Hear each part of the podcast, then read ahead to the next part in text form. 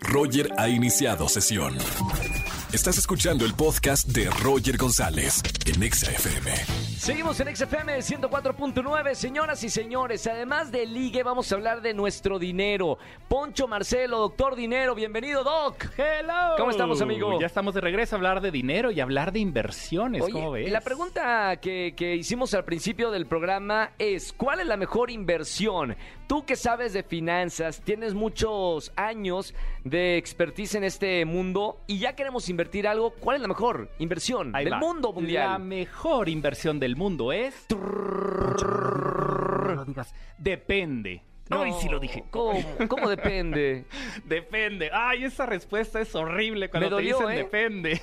¿Depende de qué? Fíjate, aquí va. Ahora, no nos vamos a quedar ahí. Pues oye, estamos aquí para aprender, para Sí. saber cuál es la mejor inversión. Y es que justamente, si alguien pregunta cuál es la mejor inversión, es como si alguien preguntara cuál es el mejor ejercicio o cuál es la mejor comida. Claro. Entonces, de ahí necesitamos. No existe la mejor comida del mundo. Existe la mejor comida para mí. Claro. La mejor comida para ti, Roger. Sí. Pero. Entonces, hay dos cosas, y de hecho es justamente lo que vamos a aprender el día de hoy.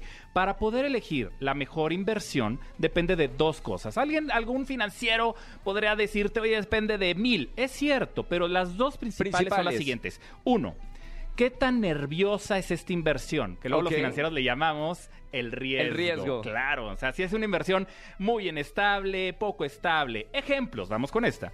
¿Qué es algo que se mueve muy poquito? Una inversión muy estable, muy segura, los CETES. CETES. Hemos platicado, hemos escuchado por ahí en, en algún lugar los famosos CETES. Bueno, esto es una inversión bastante segura. ¿Cuánto podemos ganar? Más o menos entre el 6 y el 8% anual. Ok. Ahora, ¿es poco, es mucho? Bueno, fíjate, esto ya supera la inflación. Al menos llegamos a la inflación, es decir, no estamos perdiendo dinero. Ok. Pero por otro lado, tampoco vamos a ganar las supercantidades. ¿A cambio de qué? A cambio de que si hay alguna guerra, como ya hemos visto por ahí, que oye, eh, si hay algo, alguna inestabilidad, no va a afectar este dinero, no va a afectar nuestro rendimiento, vamos a seguir ganando. Ok. Poquito, pero estable. Perfecto. Siguiente paso, pues, va- ya estamos viendo el tema de las acciones, los fondos, fondos de inversión. Esos tienen escuchado. mayor riesgo. Correcto, Ok. tiene mayor riesgo, pero a cambio de qué? Bueno, es un subir y un bajar no tan, no tan grande. ¿Qué significa no tan grande? Que probablemente si yo tenía 100 pesos y me fue muy mal, pueda perder 10 o 20 de esos 100. Oye, Sí. perdí sí, pero no perdí todo. Claro. Ahí lo perdemos todo. Entonces, estamos hablando de una inversión más o menos nerviosona. Sí. Y luego nos vamos al extremo donde están las criptomonedas. Obviamente, el De tema de las eso te iba a criptos. preguntar. Wow. Todo mundo está hablando de Bitcoin, de tantas criptomonedas. Eh, ¿Es una buena inversión o no? Es una buena inversión, pero con un asterisco enorme ahí. Es una inversión muy, ner- muy nerviosa, Sí. muy poco estable. Al final de cuentas, si yo estoy invirtiendo ahí, tengo que estar consciente de que no siempre voy a ganar. Y de repente puedo ganar mucho y luego puedo perder mucho. ¿Qué Claro. es mucho? Si yo tenía 100, puedo tener 50. Mamita, la... Y si yo tenía 100, puedo tener 200. Uy, está bueno. Exacto. Entonces, la pregunta original, ¿cuál es la mejor inversión? Depende para, para ti. Tal vez ahorita digas, las criptos son las mejores inversiones. Sí, pero para mí no, porque yo soy una persona, pues, eh, que quiero tener mi dinero más seguro. Entonces, para mí, tal vez la mejor inversión es la inversión en la que nunca pierdo. Ahorita que lo dices, tiene que ver con la personalidad de cada quien, ¿no? Exacto. Hay, hay personas que somos más tranquilos y decimos, no pasa nada. Yo tengo criptomonedas, sí, un día está en el cielo y otro día está en el suelo. No pasa nada.